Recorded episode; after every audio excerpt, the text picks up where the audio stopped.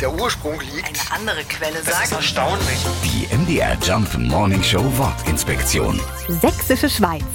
Es ist das Wander- und Bergsteigerparadies in Sachsen. Die Sächsische Schweiz nennen wir den deutschen Teil des Elbsandsteingebirges, das auch noch in Tschechien liegt. Und Schweiz sagen wir wegen zwei Schweizern. Die beiden Künstler Adrian Zing und Anton Graff arbeiteten im 18. Jahrhundert an der Dresdner Kunstakademie. In ihren Briefen berichteten sie von einem wunderschönen Gebirge, dessen Landschaft sie an ihre Heimat erinnerte.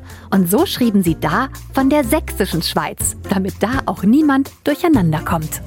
Die MDR Jump Wortinspektion. Jeden Morgen in der MDR Job Morning Show mit Sarah von Neuburg und Lars Christian Kade. Und jederzeit in der ARD Audiothek.